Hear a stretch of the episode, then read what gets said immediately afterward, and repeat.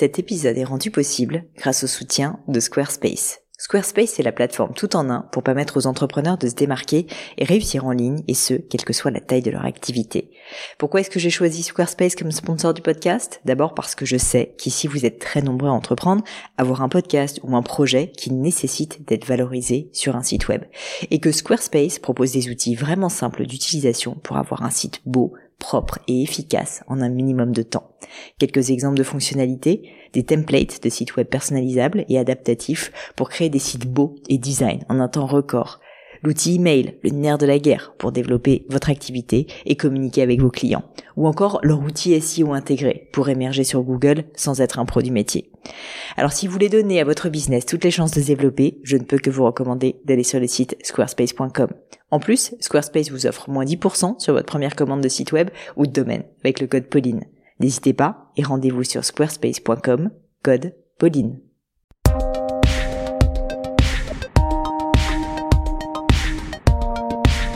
Mes chers amis, bonjour, ici Pauline Agneau et c'est avec plaisir que j'ai pris mon micro aujourd'hui pour vous parler de mon nouvel invité. Mais avant cela, on revient rapidement en arrière pour ceux qui ne connaîtraient pas encore Le Gratin. Le Gratin, c'est un podcast où j'interviewe des personnalités parmi les meilleures au monde dans leur domaine, des athlètes comme c'est le cas aujourd'hui, mais aussi, pourquoi pas, des scientifiques, des entrepreneurs, des chercheurs. Bref, je vais taper à toutes les portes pour essayer de trouver les personnes les plus remarquables qui vont nous aider à nous développer et à devenir la meilleure version de nous-mêmes. Avant de me lancer dans l'épisode du jour et dans cette conversation, je voulais vous demander un petit service. Ça fait longtemps que je ne l'ai pas fait et je me dis que quand même, une fois de temps en temps, une petite piqûre de rappel vaut bien la peine. Et eh bien évidemment, vous l'avez deviné, ce service, c'est de vous abonner, de vous demander de vous abonner. Vous êtes nombreux à être abonnés, mais pour certains, peut-être que ce n'est pas encore fait et vous risquez alors de rater un épisode, ce qui serait quand même bien dommage. Je me donne beaucoup de mal pour vous apporter des contenus de grande qualité. Et puis parfois, sans crier gare, on passe à côté d'une pépite. Donc pensez à vous abonner. Voilà c'est dit, on peut passer maintenant à l'invité du jour. Alors il s'agit de Mathieu Péché. Mathieu Péché est né à Épinal, dans les Vosges, et ça a son importance. Il est séiste français, pratiquant le slalom avec son coéquipier Gauthier Klaus. Alors qu'est-ce que c'est que séiste?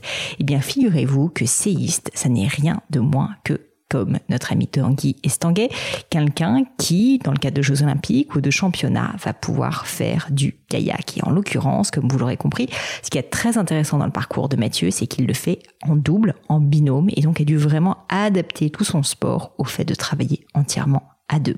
En parallèle de tout son palmarès extrêmement prestigieux, Jeux olympiques de Londres en 2012, puis Jeux olympiques en 2016 avec Gauthier où il obtient la médaille de bronze dans l'épreuve de slalom de canoë-kayak dans la catégorie C2. Il est également en 2017 champion du monde en canoë biplace à Pau. Une vraie consécration. Depuis, Mathieu a laissé de côté son kayak et se consacre à une nouvelle passion, à savoir manager l'équipe e-sport Vitality sur le jeu Counter-Strike. Alors c'est très intéressant parce que dans cet épisode, on a du coup parlé évidemment de kayak, mais surtout en fait, et ce qui m'intéressait au-delà du sport, euh, de la mentalité qu'il faut avoir pour être un gagnant, et puis de ce fameux travail en équipe, de ce binôme, de cette collaboration, presque une association pourrait-on dire, où on va vraiment devoir à deux en permanence s'adapter pour réussir à aller le plus loin possible. J'ai trouvé que c'était particulièrement intéressant dans le cas de Mathieu et vous verrez qu'il a beaucoup d'insights très intéressants, qu'il y a beaucoup réfléchi. D'autre part, on a parlé de sa transition vers l'e-sport puisqu'il a fini par arrêter d'être sportif de haut niveau et notamment donc en tant que manager de l'équipe e-sport Vitality, donc avec des problématiques très particulières puisque c'est là aussi vraiment un travail en équipe et c'est d'ailleurs pour cela qu'il s'y est intéressé. Un épisode un peu différent qui j'espère vous le plaira et puis surtout sur une thématique différente, le canoë-kayak. Je n'y connaissais pas grand chose pour tout vous dire, mais j'espère que ça vous donnera envie de creuser le sujet. Je ne vous en dis pas plus et laisse place à ma conversation avec Mathieu Péché. Salut Mathieu, bienvenue sur le gratin. Salut Pauline, mais merci de, de ton invitation et avec plaisir. Écoute, ça me fait plaisir, euh, ça me fait plaisir de t'avoir, même si c'est à distance. Je préfère faire les interviews en vrai, mais tu vois, euh, t'es en Allemagne, moi je suis pas non plus à Paris, donc tu vois, on, on, on fait ce qu'on peut. Et je te remercie d'avoir pris le temps, en plus un samedi. Si ça te va, Mathieu, je voulais commencer très simplement parce que tu m'expliques ta discipline. Euh, la discipline du canoë en slalom parce que euh, du coup moi je me suis renseignée pour préparer cette interview mais je peux imaginer qu'il y a un certain nombre de personnes qui nous écoutent qui n'en ont peut-être pas entendu parler ou en tout cas qui connaissent pas les règles et du coup si ça te va je veux bien que tu m'expliques brièvement en quoi consiste le sport et puis euh, peut-être aussi en quoi consistent les épreuves notamment olympiques tu vois pour pour cette discipline. Alors, je vais essayer de, de banaliser ça au maximum. Donc, euh, je faisais, donc c'était une ancienne vie, c'est une vie qui est passée, mais je faisais du canoë biplace slalom. Alors, on va commencer par canoë. Donc, il y a cano le, généralement, on parle de canoë-kayak, c'est la discipline entière, en fait. Euh, sauf que dans le, dans le canoë-kayak, il y a du, du canoë, une embarcation, c'est le canoë, notre embarcation, c'est le kayak. Alors, dans le canoë, on est à genoux dans le bateau on apparente ça aux, Indiens. El kayak, on est assis dans le bateau et on pagaie des deux côtés. Canoë, on pagaie que d'un côté. El kayak, euh, c'est les Esquimaux. Alors après, biplace, donc ça veut dire qu'on était deux dans le bateau. Je fais toute ma carrière avec un seul et même coéquipier. Et slalom, bah c'est, euh, je pense que les, Français ont l'image de Tony Stanguay qui passe entre, entre des portes. Et ben, je devais passer entre des portes sans les toucher. Pas comme euh, au ski de slalom où ils ont le droit de, de toucher les portes. Ou si on touchait une porte, enfin une fiche, on appelle ça une fiche, les, les deux piquets qui pendaient euh, entre, les entre lesquels on devait passer, on avait deux secondes de pénalité sur le temps final, puisqu'on est chronométré du départ jusqu'à la fin. Le but du jeu, c'est d'avoir le meilleur temps et de pas toucher de porte. Et donc en plus, vous faites ça à deux. Voilà, nous on faisait ça à deux, donc sur le même parcours, euh, sur, sur le, le, même tracé que les monoplaces, donc ce qui était un peu plus difficile, mais bon, on se battait pas contre les monoplaces, mais on se battait contre les biplaces. Et aussi la différence avec le ski, c'est que nous on a un terrain mouvement, c'est-à-dire qu'on est dans une rivière avec des vagues, des rouleaux. Euh, donc euh, c'était difficile à prévoir ce qui allait arriver, mais euh, on essayait de faire au mieux. Et dis-moi, une épreuve en général, ça dure combien de temps? C'est-à-dire qu'un slalom, euh, classiquement, en biplace, c'est quoi? Alors en fait, c'est sur souvent sur un week-end. le vendredi, il y avait la phase de qualification. On avait deux manches pour pour atteindre le, top 15, et ensuite il y avait le dimanche, il y avait une, une phase de demi-finale où on avait un, un shot, c'est-à-dire une descente, un run pour atteindre le top 10. Et ensuite arrivée la finale environ deux heures après, où là, euh, ben, c'était une seule manche en fait et qui décidait de ton classement final. Donc, euh, tu pouvais faire premier de la demi-finale et puis dernier de la finale, ou, inversement, tu pouvais passer ric-rac en finale et puis gagner la finale. Hmm. Ce que je trouve assez dingue euh, dans, dans ce sport, mais tu m'arrêtes, j'y connais rien, tu, tu m'arrêtes si une bêtise, c'est le fait justement que vous soyez deux. Je trouve ça hyper intéressant parce que je me dis dans un slalom, t'es hyper concentré sur bah, sur ta... moi j'ai fait beaucoup de ski, donc j'ai fait du slalom, il se trouve, et je peux imaginer que tu es là aussi très concentré. Mais le fait d'être à deux, d'avoir un coéquipier qui euh, peut-être euh, anticipe pas le mouvement exactement pareil que toi, enfin, doit nécessiter une coordination énorme. Et je voulais savoir du coup, euh, premièrement peut-être comment est-ce qu'on se choisit entre coéquipiers, et puis justement si tu peux me parler de cet esprit d'équipe qui est nécessaire dans le cas euh, de, de, de cette discipline à deux justement. Ouais, c'est exactement ça. Avec mon, mon coéquipier, donc euh, Gauthier, Gauthier Klaus, on avait une, enfin, on se connaît depuis qu'on est né en fait. On avait une symbiose, euh, enfin une symbiose parfaite quoi. Il y a des moments où euh, on n'avait même plus besoin de se parler. On savait, on savait ce que l'autre allait faire quoi. Enfin, on avait notre relation à chaque fois. On disait qu'on était un couple, enfin des choses comme ça. en fait, on n'a jamais vraiment trouvé le terme qui pouvait nous caractériser parce que ça allait, ça allait au-delà de tout ça parce qu'on on était à la fois colocataires on était en cours ensemble, on a fait une école de commerce, on était les deux dans la même classe, euh, enfin on faisait du bateau ensemble, on était aux entraînements tous les jours ensemble. Donc ouais, ça allait, ça allait encore plus loin. À la fois au début on était potes euh, quand, quand on était mis ensemble au, tout début quand on a commencé à l'âge de 7 ans. Et après on était collègues, après on, on, a tout vécu ensemble. On a vécu la quatrième place au jeu à Londres qui était une désillusion pour nous, même si c'était nos premiers jeux on a on a connu des victoires, on a connu on a connu plein de choses, donc ça nous a renforcés. Et, puis ben même maintenant on se voit encore parce qu'on a des projets en commun et on, ben, on a un profond respect entre nous et même maintenant c'est enfin c'est tellement facile de travailler ensemble parce que j'arrive tellement à pas anticiper ce qu'il va dire parce que tu sais jamais comment quelqu'un va va réagir mais c'est je connais son fonctionnement et puis euh, et puis voilà c'est assez naturel euh, entre nous quoi. Mais après, on se complétait très bien. On a, on a beau avoir euh, eu le même parcours, on n'a pas du tout les mêmes personnalités. Et euh, c'est pour ça qu'on était carrément complémentaires. Quoi. Moi, j'étais beaucoup plus euh, fonceur, c'est-à-dire que bah, moi, il, il fallait tester pour pour voir quoi. Lui, lui, il était plus cérébral, c'est-à-dire qu'il avait besoin de réfléchir, de peser le pour et le contre avant d'y aller. Donc des fois, on a, il a pris le lead et donc on utilisait sa méthode et ça a plutôt bien marché. Des fois, c'est moi qui prenais le lead et ça, ça marchait plutôt pas mal aussi. C'est marrant que tu dis ça parce que j'allais te poser la question justement sur est-ce qu'il faut, dans ce genre de cas, que vous soyez complètement aligné, que vous soyez pas la même personne, mais tu vois que finalement, euh, je rapproche ça en plus de l'entrepreneuriat quand tu t'associes avec quelqu'un, tu travailles en fait pour aller dans la même direction. Mais est-ce que tu dois avoir finalement euh, plein plein de valeurs communes, plein de complément, enfin de complémentarité, c'est pas le bon mot, de similitudes, ou au contraire, est-ce qu'il faut euh, que ça soit un peu différent Et là, je comprends que dans votre cas, c'était plutôt un alignement au niveau de votre volonté, mais par contre euh, des différences au niveau un peu psychologique de personnalité, quoi, tout simplement. Ouais, voilà. Après, sur, sur différentes choses, on se rejoignait, on était carrément sur la même longueur d'onde. Après, ce que je t'ai dit, c'était nos deux traits euh, qui se différencient euh, de la vie, même, même maintenant, tu vois. Après, voilà, on a tracé, tracé chacun nos chemins euh, quand, on a, quand on a arrêté notre carrière, mais et pendant la carrière, on était tout le temps alignés et, surtout tout le temps ensemble. Au final, de par euh, de par notre parcours euh, euh, scolaire ou, même notre carrière sportive, mais on était tout le temps fort ensemble. Mais on préférait se séparer, par exemple, quand on partait en stage ou etc. On, se splittait à chaque fois dans les chambres, on n'était jamais ensemble. Même on avait des potes au commun, mais on avait aussi des potes chacun de notre côté. Donc on, on avait aussi notre jardin secret, mais aussi on, aimait se retrouver parce que de toute façon on, était, enfin ouais, on était collègues, euh, on était. Euh, des fois il y a eu des frictions, c'est sûr comme comme dans la, comme dans la vie, mais euh, le but du jeu c'était de, de construire là-dessus et de pas de pas avoir une rupture franche et nette parce que lui il avait besoin de moi et moi j'avais besoin de lui, donc je pense qu'on était plus loin plus loin possible quoi. Mmh. On a travaillé intelligemment, je pense. Bah, écoute, en tout cas, ça, ça, il semblerait parce que ça vous a quand même plutôt réussi. euh, je voulais, euh, je voulais te parler justement de des JO de Londres euh, et de cette quatrième place. Euh, j'ai lu justement que ça avait été une déception pour vous. Alors, on se dit quand même, a priori, quatrième place, c'est quand même pas si mal. Mais visiblement, vous visiez plus et puis vous avez un palmarès qui est tel que finalement, on peut comprendre la déception. Est-ce que tu pourrais nous prendre par la main et m'expliquer un petit peu qu'est-ce qui s'est passé euh, lors de ces JO Qu'est-ce qui a fait en fait que, selon toi, vous êtes arrivé quatrième? Et puis surtout, quelle peut-être a été votre réaction, tu vois, émotionnelle à ce à ce moment qui devait être pas évident?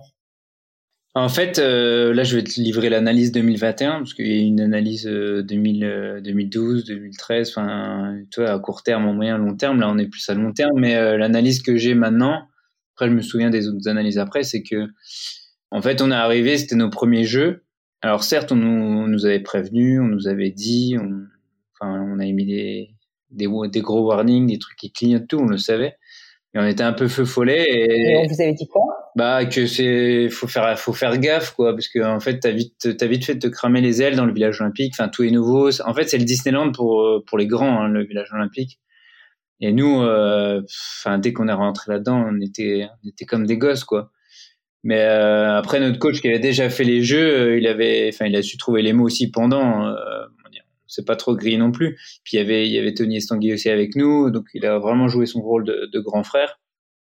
Mais euh, on y allait. En plus, en fait, on s'est, on, s'est pris au jeu. En fait, on arrivait au jeu en étant les, les outsiders parce qu'on avait, on avait trop rien fait avant. On commençait notre carrière chez, chez les grands.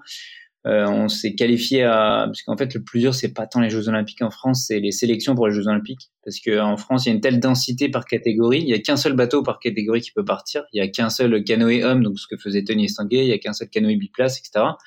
Donc euh, les, les sélections françaises c'est pour c'est une bataille navale qui dure une semaine mais tu sors de là t'es es lessivé quoi, c'est compliqué. Donc une fois arrivé au jeu déjà tu, tu sais que tu as gagné ta place, mais que les autres qui sont restés à la maison, ils, auraient, ils peuvent faire un podium. Donc, euh, t'as pas envie de décevoir non plus les, les potes, euh, les collègues qui sont restés à la maison. Après, tout monde n'est pas pote, mais nous, on fonctionnait plutôt comme ça. Et euh, on arrivé au jeu, on a gagné les, les, qualifications, donc la phase de qualification. Personne nous attendait trop là. Et en demi-finale, on fait troisième. Donc, c'est le jour même, en fait. Et puis après, bah, arrive la finale. Et on, on part donc euh, en classement inverse de, de la demi-finale. Donc euh, quand on part, euh, on était troisième, donc euh, derrière, derrière, nous il restait deux bateaux à passer. Et nous on passe, on touche une porte vers le bas du parcours. Donc ça c'est un peu le monde d'expérience, c'est-à-dire que le but du jeu dans, sur une manche qui dure une minute 32 minutes, bah, plus la manche avance, plus il y a l'acide lactique qui va monter dans les bras et moins on va être lucide. Et nous, on était un peu tendre dans, dans, dans ce, dans ce jeu-là. Et on est arrivé en bas, on a, on a touché une porte. Donc physiquement, c'est Gauthier qui la touche, mais c'est le, mais dans tous les cas, enfin, c'est impossible pour moi de dire euh, c'est lui qui a touché. Enfin, beaucoup de bateaux auraient pu remettre la faute sur l'un des deux en disant tiens c'est toi qui as touché, tu as fait n'importe quoi, etc. Mais bon, nous c'est c'était ça qui nous a suivi toute notre carrière, c'est le bateau qui fait l'erreur. On gagne ensemble, on perd ensemble. Et du coup, on est arrivé en bas, deuxième, et il restait deux bateaux derrière nous, et les deux sont passés devant nous. On a fini quatrième. Et euh, ouais, on était tendre, on, on était peut-être pas prêt, je sais pas. Et puis après, c'était tellement, c'était, en fait, pour moi, je... enfin, c'était pas une descente aux enfers, mais c'était compliqué de hum, déjà de, de, remettre des mots dessus. De, enfin, il y avait toute la famille. Londres, c'était pas loin de, la France, donc franchement, il y, a, il y, a, toutes les familles qui étaient venues. On savait pas si on allait retourner au jeu en 2016, donc tout le monde vient, tout le monde fait le déplacement. Et je sais pas, par exemple, une heure après, on était avec tous les supporters qui étaient là, euh, qui étaient venus. Donc là, c'était vraiment compliqué, même pour moi. Enfin, je m'en rappelle. Gauthier était au contrôle antinopage directement après avoir passé la ligne d'arrivée. Moi, j'étais la petite anecdote, j'étais en train de, remettre notre bateau sur la remorque donc de la camionnette qui ramenait qui ramenait notre bateau en France. Je l'ai mis dans une housse le bateau, euh, je l'accrochais. Et là, j'entendais l'hymne national anglais parce que c'est des Anglais qui ont gagné. J'entendais le podium euh, qui se passait. Et puis après, par contre, le lendemain, euh, on a mis un plan de combat. Euh, je sais, sais pas si on l'avait, je, je, je, me rappelle plus si on l'a verbalisé, mais Gauthier, le coach, on s'est dit bah voilà, euh, les Jeux Olympiques en 2016, c'est dans quatre ans, et puis bah on va aller chercher, on va aller gagner. Donc le lendemain des Jeux Olympiques 2012, donc quatrième au fond du saut. Le lendemain. Ouais, le lendemain. Euh, on a dit, bah voilà, le plan d'action pour 2016, ça va être ça. Mais, mais alors ça, c'est fascinant. Après, pendant quatre ans, ma vie, elle a tourné que C'est fascinant parce que tu, tu, tu vis un échec. Ah, t'as pas besoin d'un peu, tu vois, de, de t'as pas besoin à un moment donné de te, c'est même pas de te reposer, mais tu vois psychologiquement euh, d'accuser le coup avant de te dire, euh, ou est-ce qu'au contraire le fait de te refixer un nouvel objectif t'a fait sortir de la torpeur? Ouais, moi je fonctionne par objectif. J'avais besoin d'avoir un bah, une lumière au bout du tunnel en fait. même, même si Gauthier n'avait pas besoin ou, le coach, tu moi j'en avais besoin et du coup bah je l'ai verbalisé, je leur dit voilà, qu'est-ce qu'on fait là pendant quatre ans parce que dans quatre ans moi j'ai envie de envie de gagner les Jeux Olympiques. Après même si la finale en elle-même qu'on a vécu à Londres, j'ai pas pu regarder la vidéo facilement pendant quatre mois quoi. Mais alors que je refaisais la finale dans ma tête, la scène, je l'ai refait des milliers de fois, comme c'était impressionnant quoi. Ah c'était atroce, c'était atroce. Et euh, ouais, c'était c'était ma façon d'exorciser peut-être. Un autre élément que je trouve hyper intéressant de ce que tu décrivais, c'est euh, le fait que t'es pas euh, porter le blâme sur Gauthier et que finalement tu dis nous en fait qu'on perde ou qu'on gagne c'est l'équipe qui perd ou qui gagne. Et ça euh, enfin je pense que tu as, identifié que c'était une des clés de votre succès mais je trouve ça assez fascinant parce qu'on a toujours un peu tendance chacun à trouver des excuses à tu vois reporter la faute sur autrui euh, quand on réussit pas quelque chose euh, quand on n'atteint pas un objectif et je trouve ça et, et, le problème de ça c'est que ça nous enfin souvent ça nous ça nous démange un peu quoi. Et, et surtout de l'intérieur ça nous pourrait les vies. Ensuite euh, quand euh, quand on voilà on, fait ça c'est quelque chose qui est venu naturellement pour vous? Enfin c'est une discussion que vous avez eue ou euh, parce que je peux imaginer surtout c'est pour ça je, je, je, reviens sur le fait que vous soyez deux ça doit être assez fréquent quand même de se dire non mais là le gars il a fait n'importe quoi ça me saoule grave franchement qu'est-ce que c'est que ce bras cassé? Et, et, rester solide, rester aligné dans ce genre de cas, ça doit, ça doit demander une sacrée force mentale. Non, mais ça, c'est vrai que c'est des leviers qu'on a mis en place avec l'expérience et c'est des choses dont je me suis rendu compte après ma carrière. J'ai réussi à mettre des mots dessus après ma carrière parce que c'est des trucs qu'on utilisait au final, euh, bah, qu'on a mis en place nous personnellement, qu'on a qu'on a monté et on a mis des mots dessus, mais euh, c'était des mots euh, de sportif quoi. Et après, quand tu commences à sortir de ce monde, tu dis ah ouais, mais en fait là dans la vraie vie ça, marche pareil que dans le sport en fait. Parce que euh, je continue et je persiste. Ici peut-être je vais pas me faire des amis en disant ça mais quand on fait du sport de haut niveau on n'est pas dans la vraie vie quoi. C'est c'est pas qu'on est dans dans le monde des bisounours mais on est dans un monde parallèle. C'est-à-dire qu'on n'a pas les mêmes euh, on n'a pas les mêmes problèmes euh, qu'une personne qui tous les matins doit aller au, au bureau à 8 heures jusqu'à 17 heures ou de 10 heures ou enfin je sais pas mais c'est pas les mêmes c'est c'est pas les mêmes problèmes c'est pas les mêmes soucis quoi. On est c'est pas qu'on est assisté de par euh, l'encadrement, etc., mais c'est des autres soucis. C'est pour ça que je dis que c'est un monde parallèle. On est dans le même monde, mais on a d'autres objectifs et on, on fait d'autres choses. Et euh, en fait, les leviers dont, dont, tu parlais tout à l'heure avec Gauthier, mais on en, a, on en a eu plein en fait. C'était comme par hasard à chaque fois, parce que déjà on n'a pas la même perception dans le bateau. Lui, il est devant, enfin on est à, on a, on est à 40 cm l'un de l'autre, mais rien que ça, on n'a pas du tout la même perception des, des figures ou des passages qu'on devait faire. Du coup, des fois à l'entraînement, on changeait de place carrément pour euh, que l'autre se rende compte de ce que l'autre subissait pendant une figure si on n'était pas d'accord, par exemple. Mais c'est comme dans la vraie vie. Enfin, souvent ça, j'ai transposé. Je dis bah tenez, vous dites que je fais qu'il y a une chose qui est mal faite, bah venez voir comment comment je le fais et sous quel sous quel angle vous dites que c'est mal fait. Et puis bah vous, verrez à ma place qu'au final je fais au mieux avec ce que j'ai quoi. Et c'est ce qui se passe avec Gauthier à chaque fois. Et il y a aussi d'autres choses où, bah, souvent avec Gauthier, on était en désaccord sur euh, sur une méthode à utiliser, sur euh, sur un passage technique. Et euh, souvent on disait bah voilà, toi tu veux faire quelque chose, moi je veux faire autre chose. Au final, notre but commun, c'est d'aller le plus rapide possible. C'est pas un concours. qui a raison quoi. Un concours d'ego ou qui va avoir raison, qui a qui va avoir tort. Le but du jeu, la finalité de la chose, c'est d'aller le plus loin, le plus le plus rapide possible et qu'on soit tous les deux sur la première marche du podium. Donc on va utiliser ta tactique on va utiliser la mienne et chacun des deux va la faire à fond parce que ça, on peut être de mauvaise foi aussi des jours et en disant bah ouais on va faire cette tactique mais je vais pas tout donner quoi comme ça c'est la mine qui a retenu. Non non mais on avait passé un pacte. Donc euh, on faisait les deux euh, les deux tactiques à fond. Et puis bah c'est le chrono qui décidait. Et puis euh, de manière pragmatique on prenait celle qui allait nous faire gagner. Ouais l'absence d'ego quand vous êtes deux comme ça sur un bateau c'est un sacré c'est un sacré sujet quand même. Bah ouais, mais après, t'es obligé parce que de toute façon, on est deux dans le même bateau. Donc si on gagne pas, bah on est tous les deux en dehors du bateau. quoi. C'est pas parce que Gauthier va passer la ligne d'arrivée en premier qu'il va être sur la première marche et moi la deuxième. Enfin, je veux dire, c'est le bateau. On est, ouais, c'est une équipe. C'est comme une équipe de, de hand, de volley ou quoi. On est deux. Donc à partir où on n'est pas en solo, on est une équipe. Et en plus, nous, on avait bah, le coach qui était vachement important pour nous. On était un peu un trépied, quoi c'est c'est lui qui des fois tranchait parce que des fois euh, ouais ça, ça chauffait et pour nous c'était impossible de, de trancher. Donc lui il arrivait on il savait que c'était la enfin c'était le troisième membre du bateau et on avait une confiance aveugle en lui et du coup il est des fois même euh, je sais pas normalement quand il y a un départ on avait un protocole d'échauffement avant avant le départ d'une course et il, tous, les, tous les coachs ne faisaient pas ça, mais nous, euh, des fois, une, même une minute avant le départ, où tu es en pleine euh, concentration maximale, ils pouvaient venir nous voir et nous dire une info euh, qu'il avait vue sur d'autres concurrents pour, pour nous préciser sur une figure. Quoi. Et nous, tout ça, on l'a, on l'a travaillé aussi et c'est des choses où on avait pleinement conscience et on était ouvert là-dessus. Un autre aspect que je voulais aborder rapidement avec toi avant de parler du reste, c'est justement tous ces sujets de la concentration et de la performance mentale parce que une fois de plus, une minute trente, c'est du slalom. Alors ouais, t'as l'eau en plus qui te balaye un peu dans tous les sens, mais je peux imaginer qu'être physiquement à 400% dans le moment, c'est absolument clé quoi pour réussir, parce que sinon, bah, tous les entraînements que tu as fait par le passé, malheureusement, ne euh, servent pas à grand chose. Est-ce que tu pourrais revenir rapidement, sans dévoiler des secrets bien sûr, mais comment tu te mettais dans un état pour que ben au moment où tu dois passer, euh, je sais pas si c'est un portillon, mais où tu dois, si on est comme en ski, mais où tu dois passer le une cellule de départ, la cellule de départ, pour être, mais dès la première seconde dans le truc à 400%.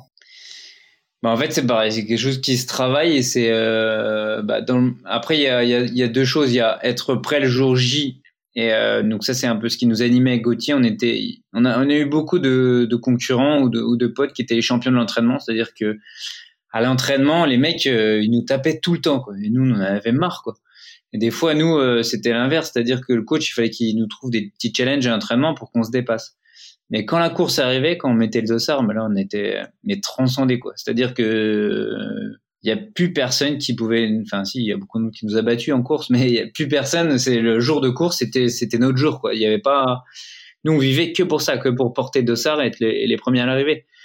Et après, pendant, pendant les courses, le but du jeu aussi, c'est d'atteindre la zone, quoi. C'est, c'est ce moment ultime dans la vie où, euh, bah, on, on l'a pas, je l'ai pas vécu, euh, je pense pas que je l'ai vécu une dizaine de fois, mais euh, ça se compte sur, sur les doigts d'une main, mais pour à côté de la zone, c'est en fait, tu vois toutes les, il y a tout qui s'imbrique de A à Z, ton plan, il se déroule à perfection et t'as l'impression de, même si ça dure une minute trente, t'as l'impression que ça dure trois minutes. En fait, tout se passe au ralenti, t'as l'impression de tout maîtriser. Tu, c'est un, un sentiment de plénitude qui est, qui est assez fou, quoi.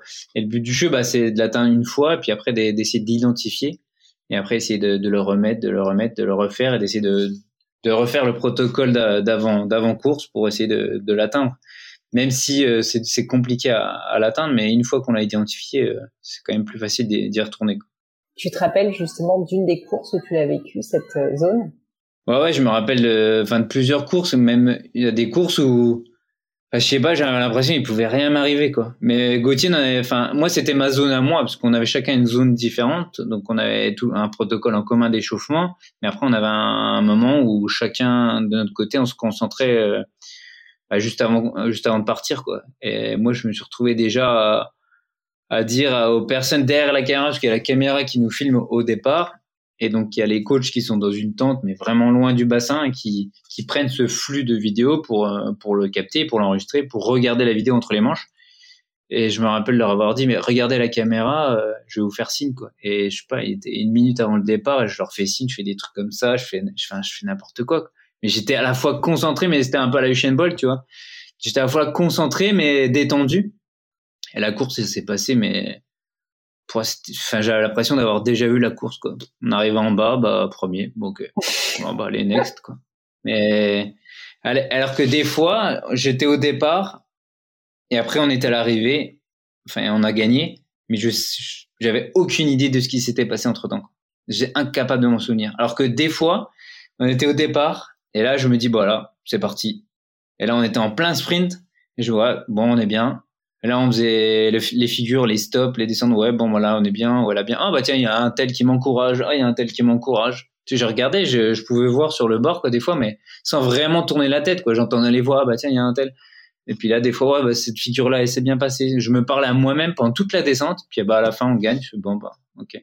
Mais ça, c'est vrai, c'est des moments. Euh, après, si ça arrive, ça arrive peu de fois hein, dans une carrière, mais c'est, c'est impressionnant, quoi. après, il y a un autre truc même à, Londres. Je me rappelle euh, au départ de la finale, parce que je me disais voilà euh, comment ça se passer les jeux c'était notre première fois et je me dis bah parce qu'on on est revenu plusieurs fois avant à Londres pour s'entraîner sur le bassin des mois et des mois à l'avance il y avait un poteau électrique euh, un simple poteau électrique comme on peut en voir partout euh, en France en Angleterre en Allemagne. Et je me suis dit bah je sais pas on était peut-être 5 4 4 5 mois avant les jeux bah ce poteau électrique il est là. Bah je le vois là et je pense que le ce même poteau électrique le jour de mon départ des jeux ça sera le même. Donc pour vraiment désacraliser ça, je regarderai ce poteau et je me dis bah allez go. Et bah le, le jour euh, des jeux, de la finale, j'étais dans, dans le start, je regarde ce poteau, puis je me dis voilà, on y est quoi. Puis après bah on est parti pour notre manche. Après il y est arrivé ce qui est arrivé, mais euh, mais c'est des ouais, c'était des petites astuces que je m'étais mis tout seul euh, pour pour pour désacraliser cet événement quoi, pour pas que la pression nous monte. Mais on n'a jamais eu trop de problèmes avec ça justement. Comment t'es tombé dans, dans ce monde-là? Parce que c'est quand même pas très commun. T'avais de la famille qui, qui, faisait du, canoë. Enfin. Non, du tout. Non, non, mais c'est euh, bah, Gauthier, moi, on vient d'Épinal, donc c'est une, une, ville dans, dans les Vosges. Les images d'Épinal.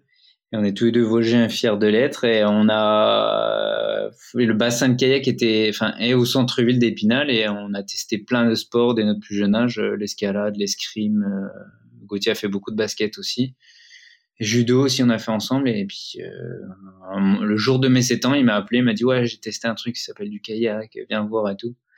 Ah, j'y suis allé euh, j'étais pas sûr de rester parce que bon euh, quand t'es jeune tu, bah, tu subis la vie quoi. Le courant est plus fort que toi le, le, le bateau est trop gros la pagaie est trop c'est trop dur mais on a résisté un hiver vosgien euh, sur l'eau et du coup après on était mordu t'avais quel âge?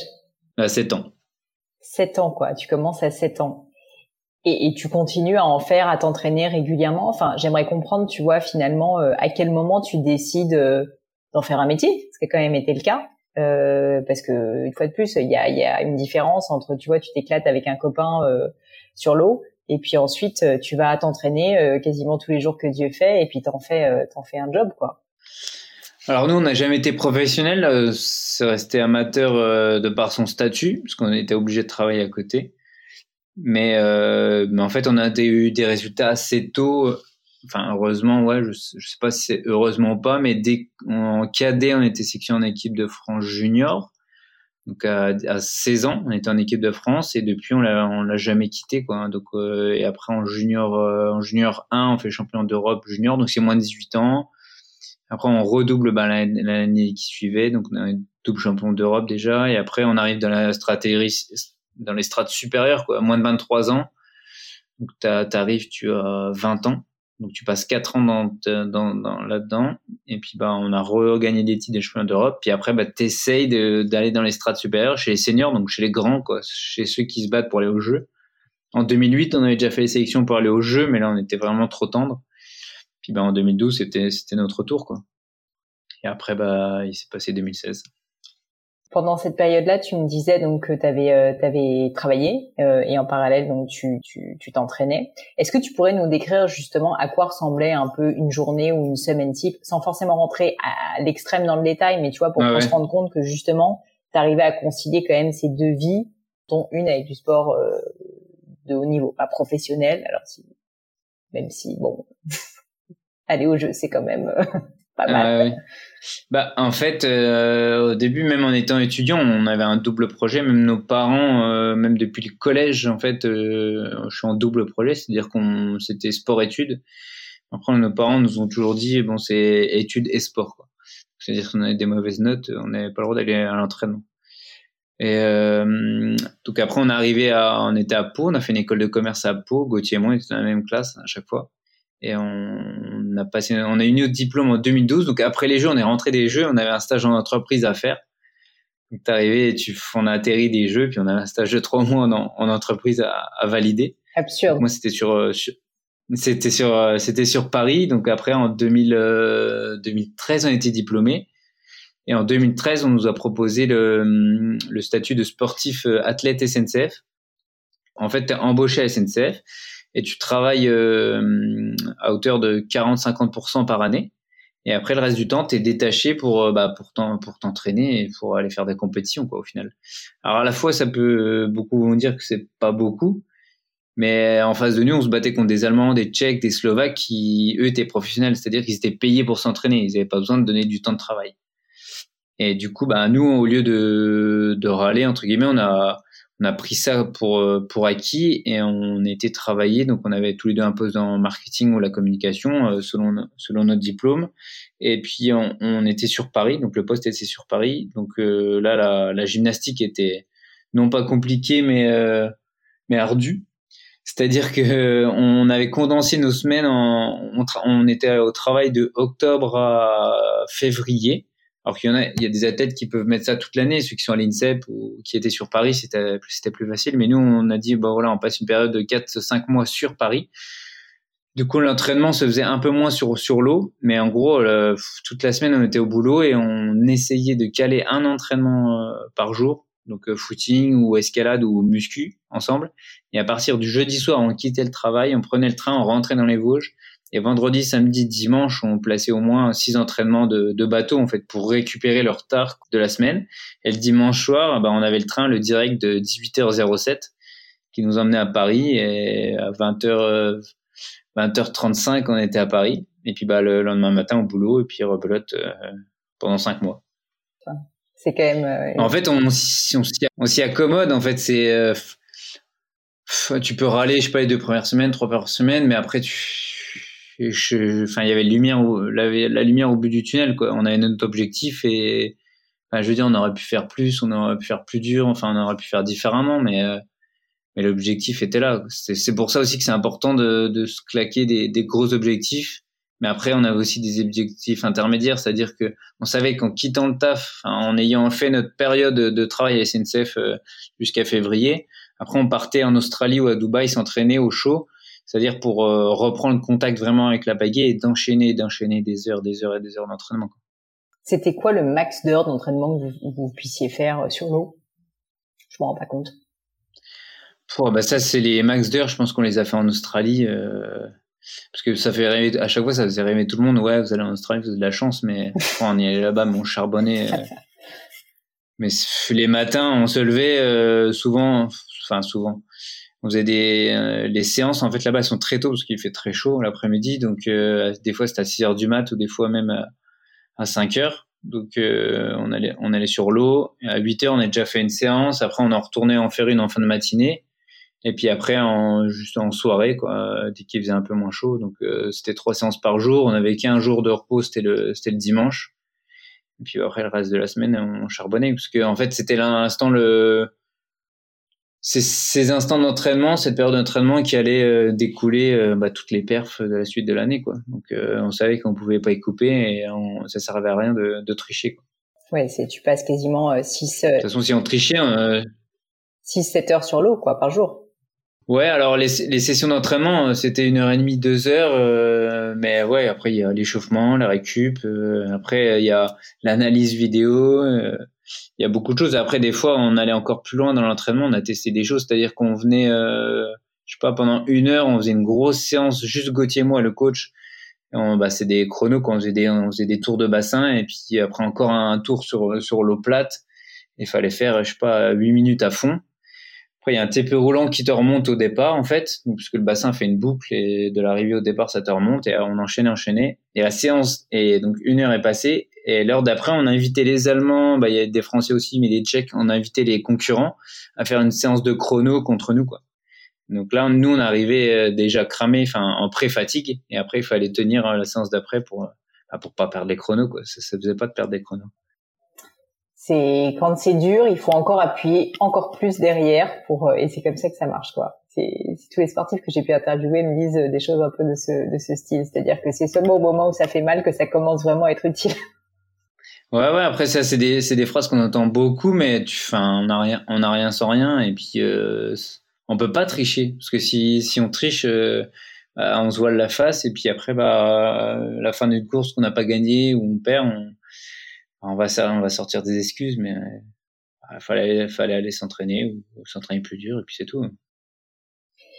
Mathieu, euh, j'aimerais parler aussi du coup de ta reconversion parce que du coup, bah, tu nous l'as dit maintenant, euh, tu, t'es, tu, fais peut-être encore euh, du kayak, j'imagine, de temps en temps pour te détendre et pour te faire plaisir, mais en tout cas, tu le fais plus à un niveau de compétition internationale, si je me trompe pas. mais tu t'es reconverti dans le e-sport. Alors, raconte-moi comment ça s'est passé.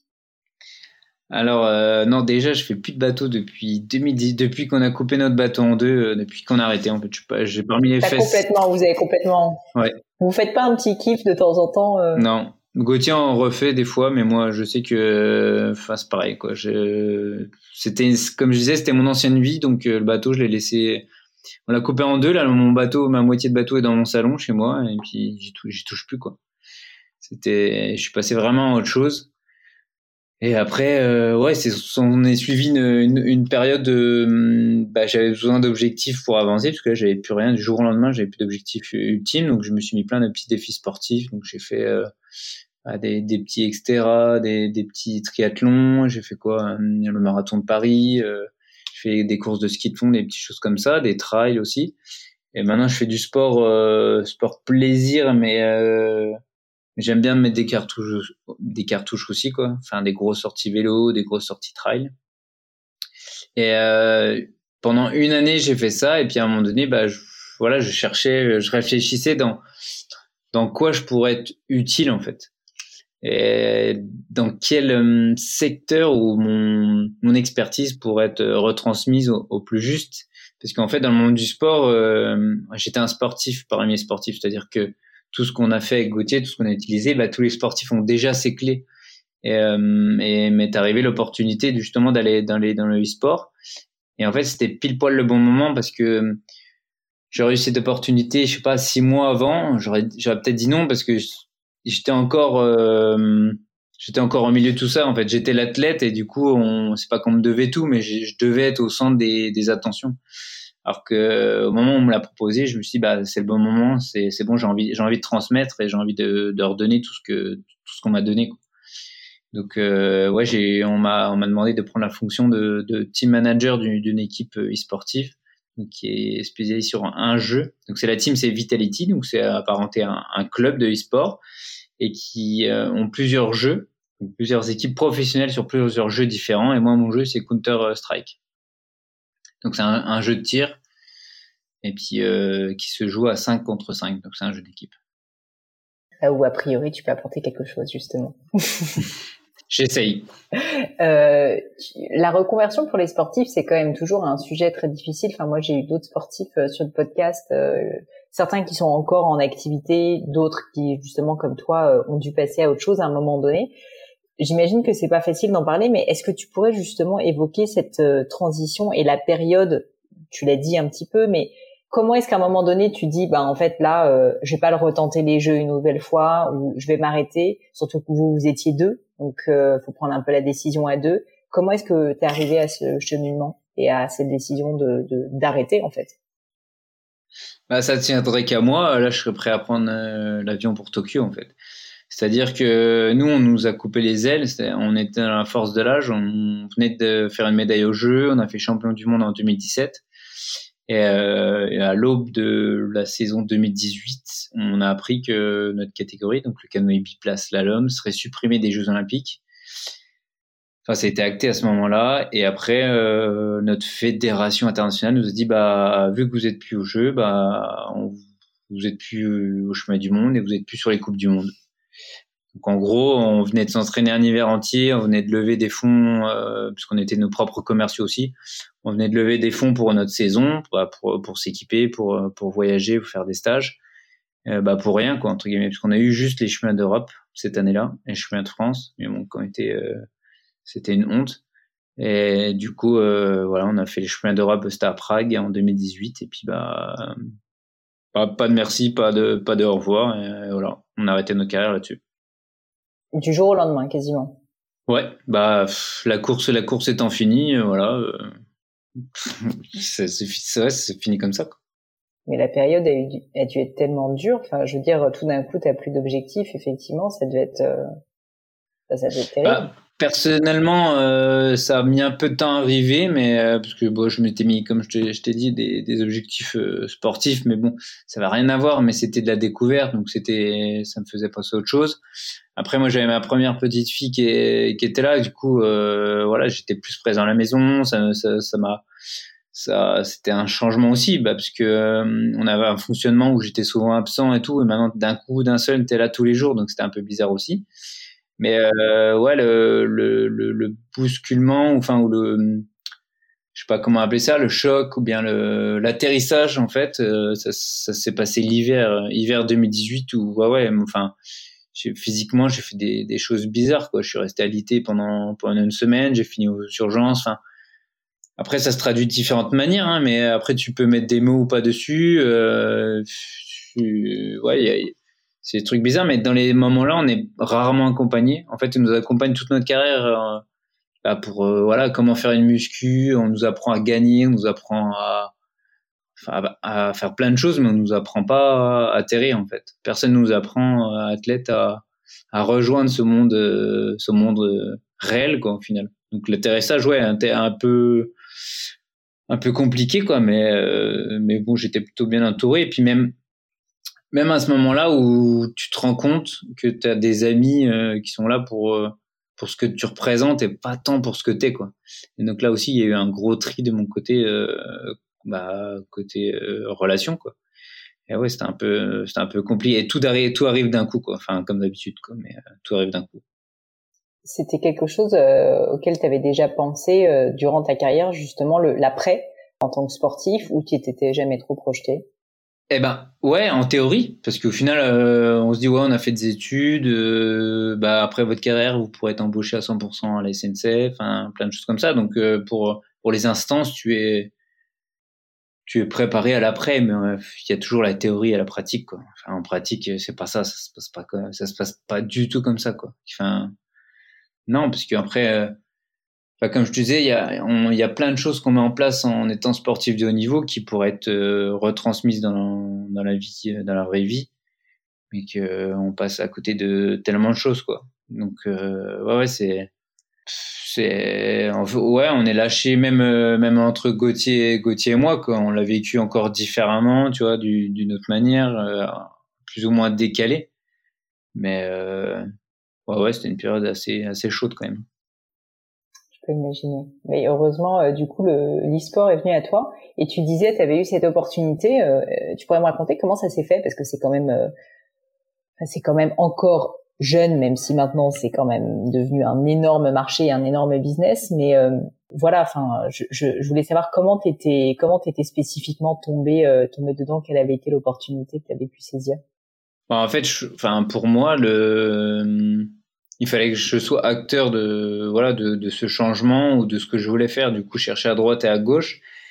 Et l'opportunité, en gros, euh, je, enfin tout simplement, j'ai envoyé des DM à, à Néo, donc à Fabien, à Néo, donc un des créateurs de la Team Vitality sur sur Twitter, quoi. Je lui dis que j'étais intéressé pour pour voir comment ça se passait à l'intérieur, parce que je me suis surpris euh, à regarder des des, des, des matchs en fait et, euh, sur internet, même quand j'étais encore en athlète, et tout le monde me disait mais qu'est-ce que tu fous, qu'est-ce que tu regardes je, bah, je regarde des jeux des jeux vidéo quoi, il y a une compète, il y a le championnat du monde, il y a les Worlds, je regarde quoi.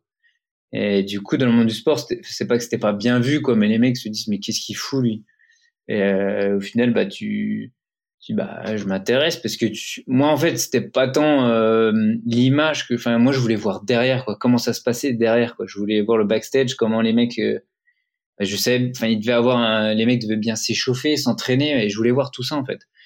Et du coup, euh, un coup, Néo m'a répondu, m'a dit bah voilà, j'ai une opportunité, il faut qu'on se voit. Et du coup, on s'est vu sur Paris et puis il m'a proposé ce, poste. Donc c'était en mai, avril euh, avril 2019. Je me rappelle en mai 2019, euh, donc j'arrive. Euh, le manager précédent m'a formé et il avait déjà prévu un camp d'entraînement avec les joueurs. C'était en Pologne, donc je débarque en. Donc je fais un trail chez moi dans les Vosges. Je gagne le trail et bah, le lendemain je pars, je prends l'avion et là, je me retrouve, euh, bah, j'arrive le premier parce que j'avais fait le souhait d'arriver en premier pour accueillir les, les mecs qui arrivaient un par un. Donc, je me retrouve dans un complexe en fait qui était un, dans un complexe dont moi j'ai toujours rêvé au fait, euh, au bord d'un bassin. Donc, t'as as, quelqu'un qui te fait à manger, t'as as, un lit, t'as eux, bah, du coup, ils avaient les ordinateurs, les chaises, etc. Nous, on n'avait jamais eu ça quoi. Des fois, on campait au bord des bassins, on n'avait pas les mêmes moyens. Donc j'accueille les, les, mecs un par un et tout, et je suis impressionné, je regarde un peu jouer, je comprends rien du tout à ce qui se dit, à ce qui se passe. J'étais, j'étais dans un autre monde. T'étais joueur toi ou pas du bah, tout de Counter Strike Bah j'étais casu quoi, c'est-à-dire que je jouais avec ma PlayStation. Euh, Enfin dès que tu joues avec une, une PlayStation, euh, t'es pas un vrai quoi apparemment. Mais euh, voilà, on a toujours une PlayStation avec Gauthier quoi, et on jouait quoi. Ok et puis après, bah, j'ai commencé à mettre ma patte dès la main. J'ai dit, bah voilà, bon, bah, bienvenue à tous. Je suis nouveau manager. Je vais, je vais essayer de, de m'imprégner de, de, votre monde, en fait, de, déjà de me faire euh, tout petit et de, de, comprendre leur culture, parce que c'est moi qui arrivé chez eux. Mais je leur dis quand même, demain matin, 9h, sport, quoi. Donc tout le monde au sport à 9h. Ils ont ah ouais, tu leur fais faire du sport. Ils ont dû halluciner. Bah oui, ils sont, c'est obligé. Mais euh, en fait, c'était c'est ce pourquoi j'étais engagé, c'est pour amener un, ce cadre justement qu'ils n'avaient pas. Et c'est pour amener ce que nous, euh, en tant que sportifs traditionnels, on apprend euh, en étant tout jeune qu'eux n'apprennent pas et qui, qui, seulement arrivent en fait. En fait, il y a eu des précédents avec une autre équipe et un, un, manager de la performance qui s'appelle Casper, qui était ancien gardien de, de but de handball pour la pour le Danemark, si je dis pas de bêtises donc il s'occupe de, de, la performance chez Astralis, donc c'est une grosse équipe e-sport. Et donc euh, ça, ça a marché pour eux, donc c'est pour ça euh, qu'il y a eu cette opportunité, opportunité aussi, je pense. Et même nous, dans le sport traditionnel, à un moment donné, on plafonnait, et du coup on été chercher plein de choses à droite, à gauche pour pour aller encore plus loin. Quoi. Et le e-sport est à, à ce stade-là, à ce moment-là, donc ils vont chercher à droite, à gauche pour encore aller plus loin. Donc moi, mon but du jeu en tant que manager, c'est de, de les amener encore plus loin et de performer, parce que ce qui était important aussi, c'est qu'ils avaient déjà performé, c'est-à-dire qu'ils avaient déjà gagné des, des, compétitions. Mais moi, le but du jeu, c'est qu'ils en gagnent encore et longtemps. Et pour, pour, pour ce faire, c'est il faut leur amener un cadre de vie, quoi, et leur expliquer bah, pourquoi bien manger, pourquoi bien dormir, pourquoi bien bouger, et, et surtout, euh, bah, ça dépend après de, comme dans tout management, quoi. T'as as le management un peu plus humain ou directif ou donc euh, là, on est plus dans un management où bah, leur, leur, expliquer pourquoi il faut faire ça. Quoi. Et après, bah, dans chaque équipe, c'est pareil, c'est différent. Moi, par exemple, dans mon équipe, euh, j'ai des, des joueurs qui étaient là depuis le début. Donc, c'est-à-dire que quand ils partaient en compétition, ils dormaient sous leur table. Euh, ils gagnaient des souris, ils gagnaient des claviers. Donc, c'était leur passion, tu vois. Et maintenant, c'est devenu leur métier. Et, maintenant, on se déplace, on est dans des, dans des beaux hôtels. Euh, donc ça, c'est les vieux de la vieille. Et là, j'ai des jeunes euh, j'ai un jeune de 18, un jeune de 22 ans dans mon équipe qui eux, ben, il y en a un qui passait le bac cette année, donc qui sortent directement de leur chambre et ils sont recrutés dans une équipe professionnelle. Donc l'équipe professionnelle quand ils arrivent, c'est aussi bah pour eux du coup on leur dit il faut bien manger, il faut faire ça, il faut que tu fasses ça, il faut que tu passes le bac. Donc c'est à la fois un sport, c'est à la fois un, comment dire un pôle un pôle espoir, un pôle France. donc on essaye de leur donner un peu les les bonnes manières euh, assez assez vite parce qu'il faut qu'ils soient assez performants assez rapidement parce qu'ils arrivent dans une équipe professionnelle dès le début. Il n'y a pas d'équipe académique euh, avant. Qu'est-ce qui t'a le plus étonné quand tu es arrivé dans ce nouveau monde? C'était quoi les grosses différences euh, de l'équipe, des gens, des personnalités, de leur manière de s'entraîner, tu vois, par rapport à ce que toi tu avais vécu en tant que sportif de haut niveau? Ben déjà, on n'avait pas les mêmes les mêmes centres, enfin les mêmes centres d'intérêt. On vient, on vient, c'est un monde complètement différent le monde du sport traditionnel et le monde du, du sport, il y a beaucoup de passerelles. Moi, j'appelle ça passerelle, j'appelle pas ça pont parce que, en fait, on parle de performance. Et du coup, eux, le but du jeu, c'est de gagner un, tournoi. Donc, euh, comment on fait bon, voilà, on les forces faiblesses, comment on fait pour gagner ce tournoi? Euh, eh ben, On va prendre le premier concurrent, on va étudier le premier concurrent. Donc, il y a des démos, il faut regarder les démos. Comment on va les contrer? Donc, il y a de la stratégie aussi. Alors, notre match est à quelle heure? C'est la semaine prochaine à 13h30. Comment, comment on va faire? Donc, à quelle heure on doit manger euh, pour être bon, pour être dans un moment de digestion à ce moment-là?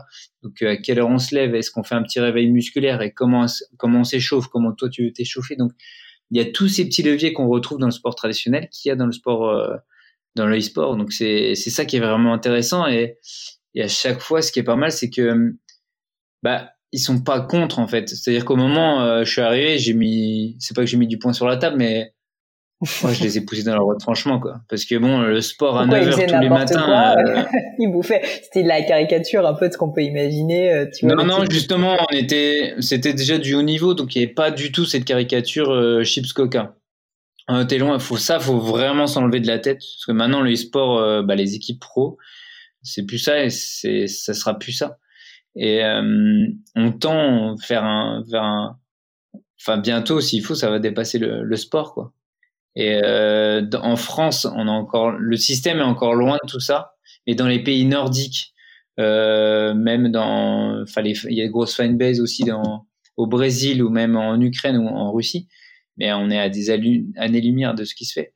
Enfin, moi, des fois, j'allais faire mes muscu euh, à chaque fois en descendant dans un hôtel. Il y, a, une salle de sport. J'allais faire euh, du sport dans les salles je voyais les, les joueurs de chez Astralis qui débarquaient quoi. Enfin, les mecs qui font en, en muscu ou des comme ça, c'est, je fais ah quand même.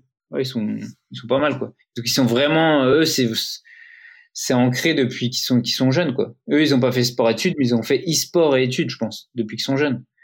Donc ils sortent pas de leur chambre, ils sont encadrés dès le plus jeune âge. C'est ça qui nous manque en France quoi. C'est un encadrement dès le plus jeune âge le e-sport, si je me trompe pas, euh, l'une des particularités, c'est que bah, tu es censé être très très concentré pendant assez longtemps parce que les épreuves, mais je peux dire des bêtises, hein, donc tu m'arrêtes si c'est le cas, c'est en général assez long. Et souvent, euh, l'une des difficultés, c'est de réussir à travailler en équipe sur une, période de temps euh, qui est quand même assez importante. Là, dans vos jeux spécifiques, c'est le cas aussi? Ouais, c'est le cas aussi, sauf que nous, les, les joueurs ne vivent pas ensemble. Alors, il y a certains jeux où le must est de, vivre en gaming house, c'est-à-dire que les joueurs vivent tous ensemble au même endroit. Alors que moi, sur mon jeu, chaque joueur est chez lui. Euh, bah, ils sont tous français, donc euh, à travers toute la France. On se retrouve sur des camps d'entraînement comme on le ferait en sport traditionnel pour euh, s'entraîner ensemble. Parce que c'est bien d'être chacun dans sa chambre et de d'être sur un, un, serveur vocal et de s'entendre. Mais physiquement, enfin, il y a beaucoup de choses qui, qui changent physiquement. C'est comme là, on, on est arrivé, on est, on est en tournoi physique, c'est un des premiers. Et ça, il y en a qui ont, encore pas vu, vécu ça. Les deux jeunes dans l'équipe, c'est la première fois de leur vie qu'ils viennent dans un vrai tournoi physique. Alors que les vieux de la vieille, euh, bah, ils attendaient que ça de retourner parce que parce que ça change parce que t'es plus t'es plus derrière l'ordinateur. Et tout ce moment de, Covid où il y a des tournois internet, il y a des équipes qui ont émergé parce que parce que bah les jeunes euh, étaient dans leur chambre, ils, tentent plus parce qu'ils sont dans leur chambre, mais alors qu'en LAN, c'est-à-dire en tournoi physique, mais des équipes qui étaient en haut euh, au niveau au moment du Covid et qui vont redescendre parce qu'elles auront plus le même niveau. Mais c'est c'est juste psychologique en fait. C'est juste parce que euh, elles étaient à ce niveau-là, qu'elles étaient chez eux. C'est rassurant d'être chez soi derrière son ordinateur. Mais là, c'est plus pareil. T'es dans un c'est pas que t'es dans un environnement hostile, mais dès qu'il va y avoir du public qui crie ton nom, qui qui scande. la pression quoi. On est dans un monde aussi d'internet, donc il y aura la pression en plus quoi. Là, et je pense que les joueurs jouent avec leurs pantoufles peinard à la maison en short, quoi. Donc euh, là, ce sera plus la même. c'est aussi accompagner les joueurs à tous ces changements. Oui, bien sûr. Non, non, excuse-moi. Je, je, voulais te demander par rapport au travail en équipe encore. Je, je connais pas suffisamment le jeu. Peut-être que ma question est un peu débile, mais tu vas me dire. Là, vous l'avez vécu. Enfin, tu les as managés, tu les coaches depuis deux ans, et tu t'es quand même pris deux ans de Covid entre les deux. Donc, ça veut dire que j'imagine qu'ils étaient beaucoup à distance. Comment est-ce que tu arrives à travailler l'esprit d'équipe de jeunes en plus, qui peut-être parfois se connaissaient pas forcément pour les nouveaux joueurs, quand en plus ils bossent à distance? Est-ce que vous avez mis en place des petites astuces? Enfin, comment toi en fait tu as réfléchi à ce sujet-là? Bah ça en fait c'est un travail quotidien. C'est euh, c'est vrai que c'était le plus gros défi. Le plus gros défi c'était le défi humain parce que dans le jeu en fait euh, tant qu'il y a la confiance et vu que c'est un jeu, c'est cinq joueurs, donc les joueurs jouent les uns pour les autres, c'est-à-dire que chacun a certes un rôle dans le jeu. Mais si c'est comme un château de cartes, si tu commences à enlever un joueur, donc on va être euh, 4 contre 5. Après, si tu enlèves un autre joueur, et eh ben on va être euh, 5 contre 4, contre 3, pardon. Donc ce sera de plus en plus difficile.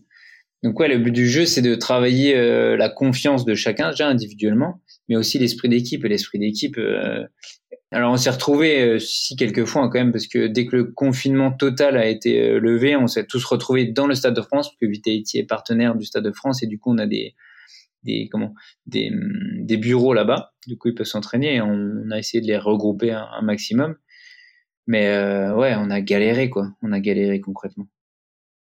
Donc à part euh, genre juste euh, leur expliquer l'importance du travail en équipe et essayer de créer des moments où ils se voient tu as essayé de mettre en place d'autres choses euh, pour justement euh, c'était juste des feedbacks quotidiens enfin comment tu arrives à, créer ce, ce, ce, tu vois cette confiance au quotidien justement?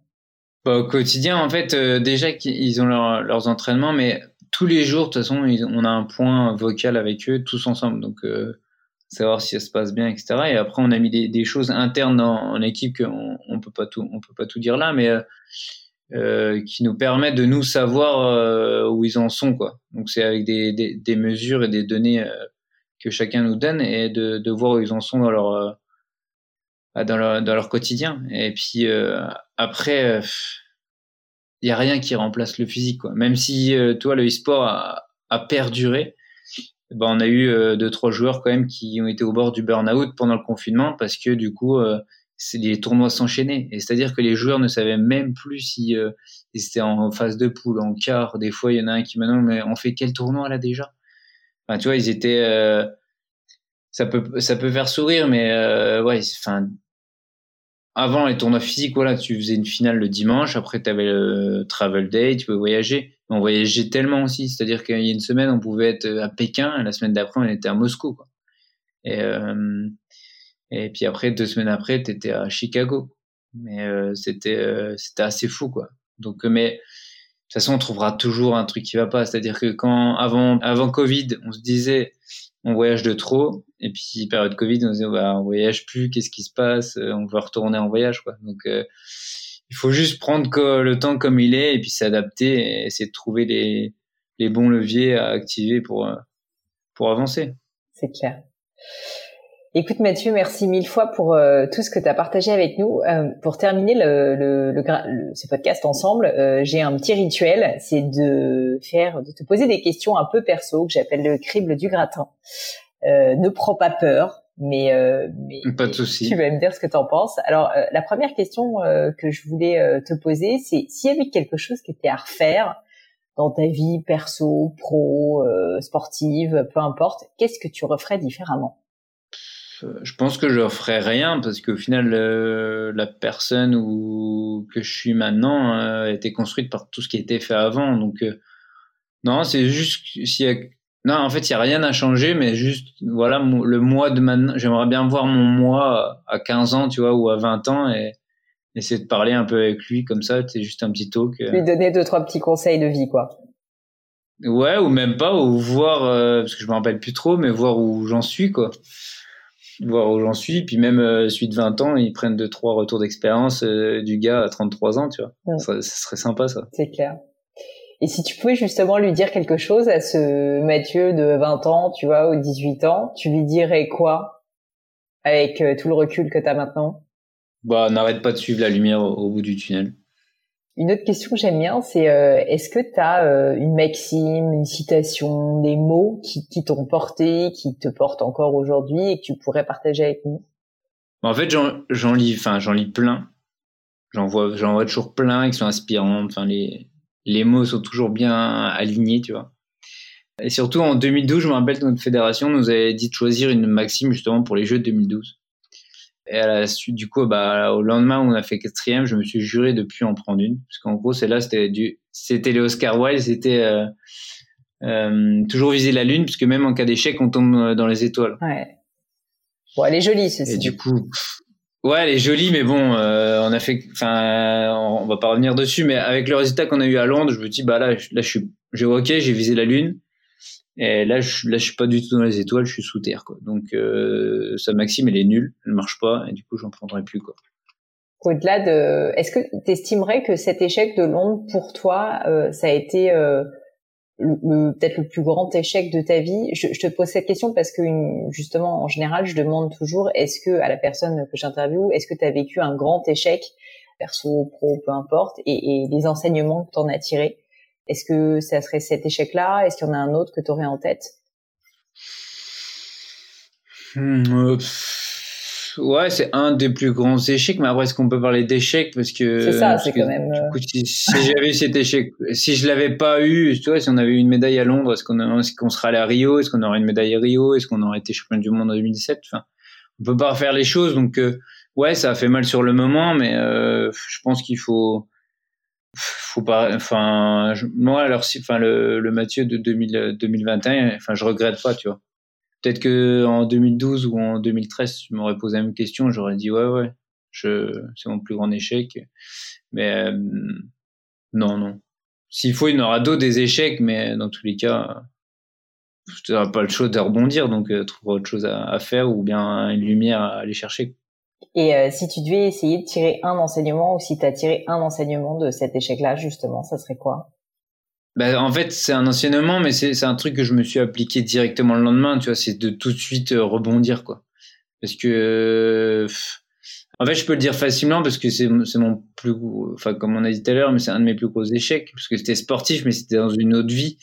Et c'était pas la, la vraie vie pour moi, c'était un monde parallèle, tu vois. Il y en a qui ont des échecs dans la, dans la vie euh, de, de tous les jours, quoi euh, je sais pas, euh, déposer le bilan, et du coup ils ont mis toute leur économie dedans, des, des, choses comme ça, mais bah ok, c'est ça fait, je pense ça fait mal sur le moment, moi ça m'a ça m'a fait mal assez longtemps aussi, mais euh, du coup il n'y a pas eu tant d'impact que ça sur ma sur ma vie perso quoi, et du coup euh, j'ai pu me dire le lendemain, j'ai pu me dire voilà j'ai envie d'y aller, dans quatre ans, et quatre ans, c'est à la fois court et long, parce que je veux dire, quatre ans dans une vie, quand t'as, quand t'as une compagne, quand t'as, quand t'as des enfants, c'est, long, parce que c'est, du quotidien, c'est du bi-quotidien, donc euh, t'embarques, en fait, t'es, t'es à la fois, euh, t'embarques beaucoup de monde dans, dans ce truc, et ouais, c'est, c'est quand même beaucoup de monde qui fait des sacrifices derrière toi pour, pour que toi, euh, bah, tu réalises ça, donc, euh, c'est pas tant personnellement quoi que ça fait mal, c'est que quand tu réussis pas, ouais, c'est surtout pour les autres qui ont qui, qui euh, que t'as embarqué dans ton aventure. C'est clair, c'est clair. L'entourage, euh, quand on est sportif de haut niveau, euh, toutes les personnes que j'ai pu avoir m'ont dit à quel point c'est clé, quoi. Mm. Ouais, bah ça c'est sûr. Si t'es bien entouré, ça peut très très bien se passer, hein, mais même mal se passer. Enfin, je veux dire, c'est pas une c'est pas une condition sine qua non, mais ouais, c'est c'est une des clés aussi de la réussite. Quoi.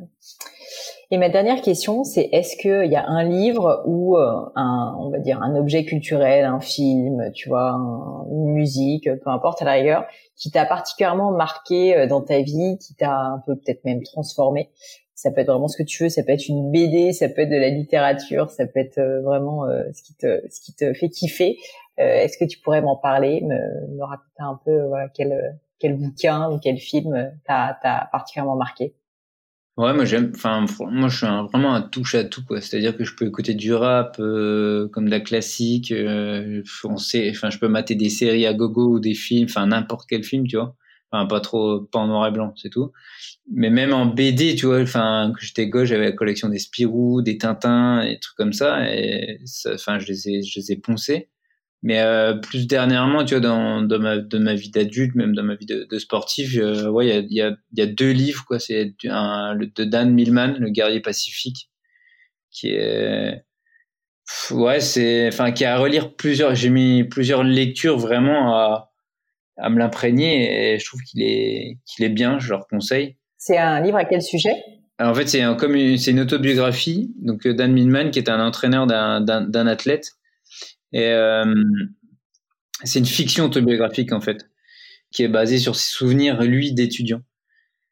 Et euh, c'est assez, difficile à, expliquer, mais euh, c'est un peu une, enfin une ode à la remise en question, à, justement à se reposer soi-même des, questions sur son parcours. Et donc ça, c'est vraiment, euh, j'ai vraiment une introspection en lisant ce livre, et c'est pas mal. Et après, c'est un autre, euh, j'en ai un autre pas mal aussi, c'est euh, dans les cabanes de Sibérie de Tesson. Ah ouais, j'adorais. J'aime bien aussi tous les livres de Tesson. Et euh, ça serait parce que je suis assez, euh, je suis assez, euh, j'aime bien me retrouver seul et pff, un de ces quatre, s'il faut, je vais partir dans une cabane au bord du lac Baïkal. On va te retrouver, c'est ça. Euh... Alors, je te souhaite de boire un peu moins de vodka que lui parce que il a l'air de... ouais, carrément. de se réchauffer le cœur, quoi. Et, euh, ouais. et, puis dernièrement, même dernièrement, tu vois, enfin là on parle de livres assez sérieux, mais dernièrement j'ai racheté toute la collection des Dragon Ball et je me suis fait ça. Écoute, c'est la première fois, je vais te dire un truc, fou. Mathieu, qu'on me sort Dragon Ball et Sylvain Tesson. Euh, je trouve que ton éclectisme te te fait honneur. c'est très cool. Bah écoute, je te remercie mille fois. Euh, est-ce qu'il y a un dernier mot, un dernier message que tu veux faire passer euh, à l'audience du gratin, quelque chose que tu pourrais nous dire avant que qu'on se quitte, et puis que je te demande où on peut se retrouver aussi, bien sûr? Bah non, je suivais suivez euh, vos rêves et en, en fait, enfin tout tout est possible, tout est réalisable quoi. Ne vous ne vous fixez pas de limite et ne surtout ne ne laissez dire personne que vous pouvez pas le faire. Hmm. Merci Mathieu. Si on, si on veut te retrouver, toi, la team Vitali, ça se passe pas mal sur Twitter, non Si je me trompe pas? Ouais, Twitter, Instagram, euh, LinkedIn. Partout. Euh, Twitter, Insta, partout. LinkedIn, Mathieu Péché. Euh, je mettrai tout ça dans les notes de l'épisode ainsi que les livres. Euh, tu as éveillé ma curiosité en plus avec le guerrier pacifique, donc. C'est vrai. Ouais, je pense. Oh, bah, que celui-là, il est à lire. Ouais, je pense que je vais me le, je vais me le farcir. en tout cas, je te remercie d'avoir pris le temps, un week-end en plus. C'est adorable. Et puis, j'espère à bientôt. Yes, merci à toi et puis bah, bon week-end, bonne semaine à tous. Et voilà, fini pour aujourd'hui. J'espère que l'épisode vous a plu. Merci d'avoir passé tout ce temps avec moi. Et quelques petites choses avant de vous quitter. D'abord, si vous cherchez les notes de l'épisode avec toutes les références, bah c'est simple, allez directement sur le blog du podcast. Donc c'est www.le-du6gratin.fr. Vous trouverez normalement toutes les infos dessus. Aussi, si vous souhaitez me contacter pour me poser d'autres questions, que je mettrai d'ailleurs peut-être un jour sur le podcast, ou me proposer de nouveaux invités, ou juste me faire un feedback, me proposer un livre, peu importe à la rigueur, et bien surtout, n'hésitez pas à le faire. J'aime bien répondre. J'essaye d'être assez active sur les réseaux sociaux et en particulier sur LinkedIn et sur Instagram qui sont mes deux réseaux sociaux de prédilection. Donc sous le pseudo Pauline Legno, tout attaché, c'est très simple. Dernière chose, un truc qui compte énormément pour moi et je sais que c'est pénible à faire mais vraiment ça compte, c'est si vous me laissez une note 5 étoiles ou que vous parlez du podcast autour de vous ou que vous mettez un avis. Et la note 5 étoiles, c'est en particulier sur Apple Podcast, sur iTunes. Pourquoi? Parce que c'est là qu'il y a le plus d'écoute et avoir des notes en fait permet de donner plus de visibilité au podcast. Donc vraiment, vraiment, n'hésitez pas. Et si on est si nombreux à écouter le gratin, euh, à faire partie de cette communauté, bah, c'est grâce à vous et justement à toutes ces personnes. C'est plus de 3000, 4000 personnes qui ont à chaque fois pris le temps de mettre des notes. Donc ça m'aide beaucoup et merci à eux. Comme à chaque fois, vraiment un grand, grand merci de m'avoir écouté jusqu'ici. J'espère que l'épisode vous a plu et je vous dis à très bientôt.